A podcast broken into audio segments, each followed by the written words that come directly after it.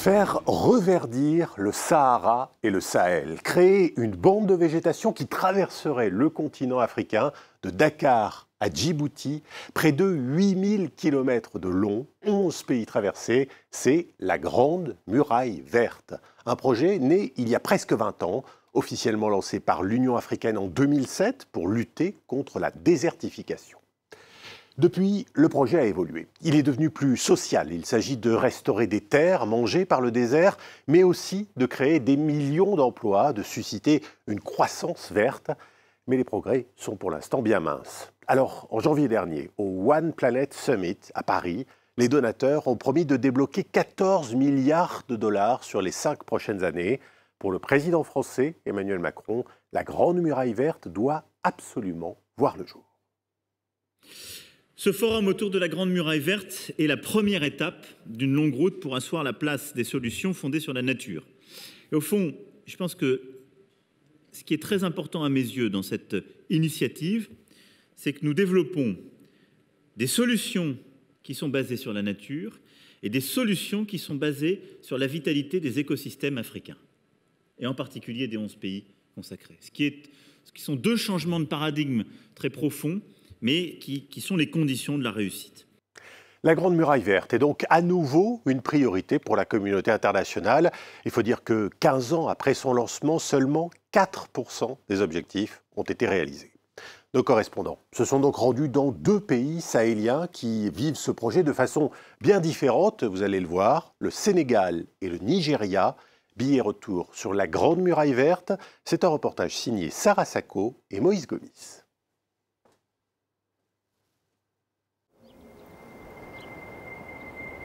Les anciens racontent que la région de Louga a un jour été verte. Aujourd'hui, il n'y pleut que quelques semaines par an. 300 millilitres exactement en moyenne. Nous sommes en pleine zone semi-aride au nord-ouest du Sénégal, sur le tracé de la Grande Muraille Verte. C'est ici que l'équipe d'Aïdar El Ali, ancien ministre de l'Environnement et écologiste convaincu, concentre ses efforts. Je suis un grand planteur d'arbres et surtout passionné par euh, les questions de, lever les populations à agir pour leur bien-être et le bien-être euh, de l'environnement qui les entoure, parce que tout est lié. L'environnementaliste a été récemment nommé à la tête de l'Agence nationale de la reforestation et de la Grande Muraille Verte pour tenter de dépoussiérer ce projet vieux de 15 ans. Il y a eu beaucoup de séminaires, beaucoup d'études, beaucoup de rapports, beaucoup de blabla. Et sur le terrain, il y a beaucoup de rien. Haïdar El Ali lui applique une formule toute simple. Aller à la rencontre des populations, de village en village, pour les convaincre de l'utilité de planter des arbres. Comme ici, à Mbayawa, une communauté rurale située au nord de la région de Louga. L'écologiste apporte toujours dans son convoi de précieux cadeaux. Ça, avant de le planter, il faut bien retirer le plastique noir. Surtout, faites bien attention à ne pas enlever la terre. Plus d'un millier de plants sont distribués en quelques minutes. Citronnier, manguier, c'est l'innovation d'Aïdar El Ali depuis sa prise de fonction. Privilégier les arbres fruitiers pour impliquer les populations. C'est aussi simple pour moi en donnant aux gens les arbres dont ils ont besoin. Pas en faisant des programmes pour venir planter des arbres dont personne n'a besoin, qui vont à terme mourir. Parce que cet arbre dont ils ont besoin, ils vont s'en occuper, ils vont l'aimer, ils vont l'arroser et ils vont attendre de lui qu'il donne des fruits. Dans le village de Mbayawa, les arbres fruitiers ont totalement disparu du paysage. C'est donc avec enthousiasme et au grand complet que la famille Mbeng plante son citronnier. Ce couple d'agriculteurs, parents de sept enfants, a vu changer sa région. Il n'y a plus autant d'arbres aujourd'hui que quand j'étais enfant.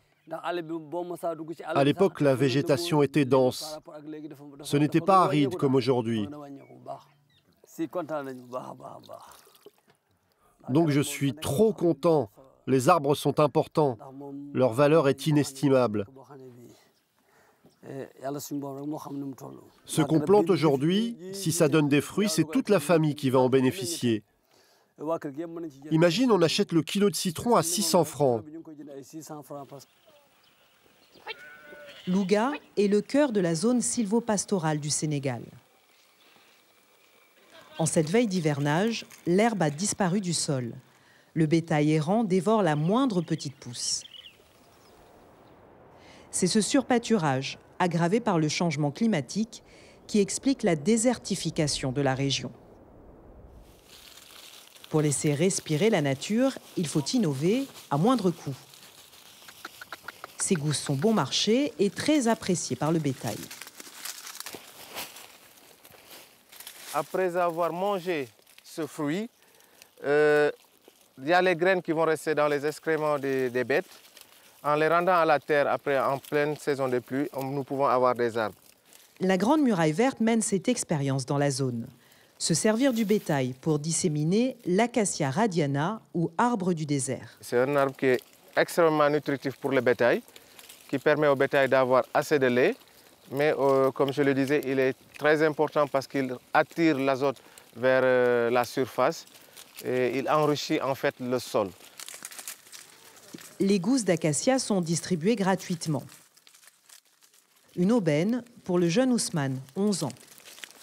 Est-ce que ça, ça on, on a des douleurs de Gawoudi On vote auto. Oui. Donc il arrive qu'il les amène loin pour pouvoir trouver à manger. Aider le cycle de la nature tout en répondant aux besoins des populations. C'est la stratégie d'Aïdar El Ali qui applique la régénération dite naturelle. Nous retrouvons l'écologiste en pleine activité à Mboula, une commune rurale de la région. Cette fois, à bord d'un curieux convoi. C'est le singe qui mange les fruits. Et on a mangé les singes, il n'y a plus de singes qui dispersent les graines. Alors il nous faut, nous les humains, aider la nature, remplacer les animaux pour disperser les graines à la main, au lance-pierre, des centaines de milliers. On reviendra ici dans 3 ou 4 ans et vous verrez plein de baobabs. Combien de graines germeront dans le sol sableux? Haïdar El Ali fait un pari. L'écologiste teste une technique qu'il a expérimentée avec succès dans le sud du pays, où la pluviométrie est 4 à 5 fois plus élevée. À ses côtés, des éleveurs Peuls sont venus bénévolement participer à l'opération. Oui, j'ai été informé qu'on sèmerait les plantes aujourd'hui. J'ai réuni mes amis, des connaissances, chacun a mené son cheval. On participe parce que cette réserve est très très importante pour nous. C'est le seul endroit où il y a encore de l'herbe pour nos animaux. La réserve. 700 hectares de terre clôturée, protégée du bétail et de la coupe de bois. Un sanctuaire. La Grande Muraille Verte en compte une trentaine au total au Sénégal. C'est d'ailleurs l'un des succès les plus visibles de l'agence. Regardez là, il n'y a aucun tapis herbacé. Regardez ici. Et ça, c'est pour le bétail. Et ça aussi, ça crée de l'ombre sur la terre. La terre n'est pas cognée par le soleil qui prend l'eau, qui, tue toute la biodiversité. Quand il va pleuvoir dessus, tout cela va pourrir, va donner euh, de la, à manger à la terre. Et l'année prochaine, le tapis herbacé sera encore plus important. Des solutions simples et beaucoup de sensibilisation. Cela suffira-t-il pour voir enfin sortir du sable la Grande Muraille Verte? La première évaluation officielle du projet dresse un bilan sans appel. 4% seulement des objectifs d'ici 2030 ont été atteints en matière de restauration des terres dans la zone stricte d'intervention. 18% si l'on considère la zone élargie. Mauvaise gouvernance, promesses non tenues des bailleurs de fonds, les raisons indexées sont multiples. Au Nigeria, moins de 5000 hectares ont été restaurés en 10 ans. La désertification menacerait plus de 40 millions de personnes dans le nord du pays. La désertification, la déforestation, cela a plongé les communautés dans la pauvreté. Et la pauvreté mène à la migration qui mène au conflit.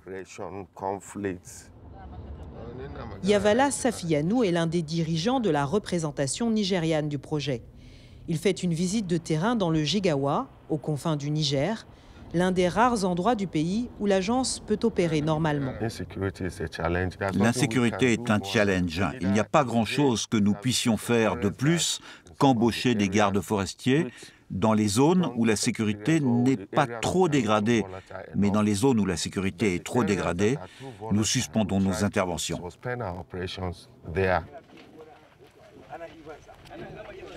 L'équipe arrive enfin à Gabazmari, un petit village.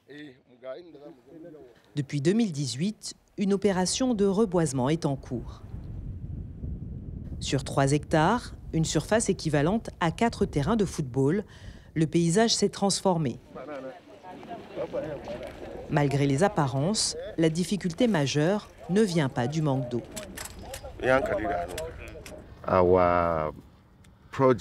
Nos projets sont très souvent vandalisés, que ce soit par des animaux introduits de manière intentionnelle ou non, des vandales qui viennent détruire nos récoltes et couper des arbres, ou par des voleurs. Et même ces barbelés que vous voyez, ils peuvent être facilement arrachés et emportés si nous n'avions pas les gardes forestiers pour les surveiller. Dans ce contexte, la Grande Muraille Verte s'est orientée vers la formation. Pour le découvrir, direction l'État voisin de Kano. La communauté rurale de Kadandani subit de plein fouet la désertification.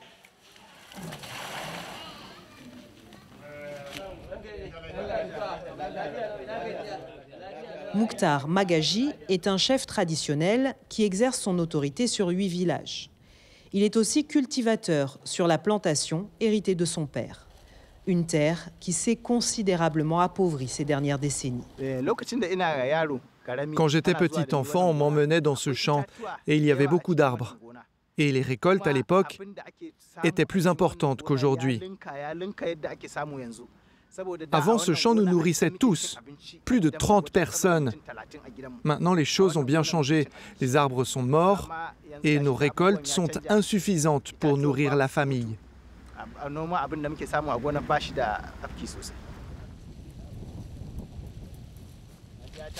Mouktar a bénéficié d'une formation dispensée depuis trois ans dans la région.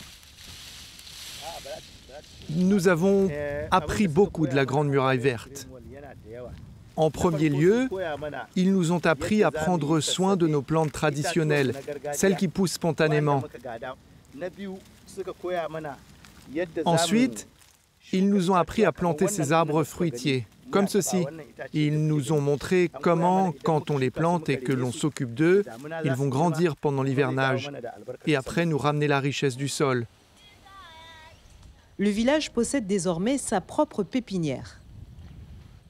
Des manguiers, mais aussi des orangers et des dattiers y sont cultivés. Les plants grandissent grâce aux soins prodigués par toute la communauté sous la supervision de Mukhtar Magaji. Le patriarche espère sauver son village. Le désert du Sahara avance sur nos terres et beaucoup de nos ressortissants ont quitté le village pour les villes de Lagos ou de Port Harcourt pour chercher de l'argent. Pourtant, nos sols sont riches ici. Moi, j'en suis convaincu. Depuis tout petit, je connais la valeur de ce sol. Si nous arrivons à bien nous occuper de la terre, si nous arrivons à l'arranger, ce sont les étrangers qui finiront par venir chez nous et pas nos enfants qui partiront. La Grande Muraille Verte forme aussi des femmes. Dans le nord musulman et conservateur, celles-ci sortent peu de la cour familiale. Saïloubal Awal est la première épouse d'un ouvrier agricole du village. Depuis sa formation il y a près d'un an, elle fabrique du savon chez elle. Chaque sachet vendu lui rapporte 20 néras, quelques centimes d'euros. Un commerce très modeste, mais qui fait la différence pour cette mère de famille. Je remercie Dieu parce que ma vie a beaucoup changé. Quand j'ai un petit besoin, je peux le résoudre sans stresser, sans pour autant aller emprunter de l'argent à quelqu'un. Quand je me réveille le matin et que le père de mes enfants n'arrive pas à me donner de quoi leur payer le petit déjeuner et qu'il dit qu'il n'a pas d'argent, je peux leur donner. Quelques 1500 personnes ont ainsi été formées et autant d'emplois créés. On est encore loin des 10 millions d'emplois verts visés globalement par le projet. Et pour atteindre les 100 millions d'hectares de terres restaurées d'ici 2030, il faudrait multiplier par 4 le rythme actuel du reboisement. Des objectifs qui paraissent aujourd'hui perdus d'avance. L'heure n'est toutefois pas au renoncement. L'annonce en janvier dernier de 12 milliards d'euros de financements internationaux a remis la Grande Muraille verte sous le feu des projecteurs. De l'avis de tous, il y a urgence. Dans le Sahel, on estime à 135 millions le nombre de personnes dont les moyens de subsistance dépendent de ces terres dégradées. Et voilà donc pour ce reportage sur la Grande Muraille Verte, un reportage que vous pourrez retrouver bien sûr sur france24.com. Je vous dis à très vite pour un nouveau numéro de Billets Retour.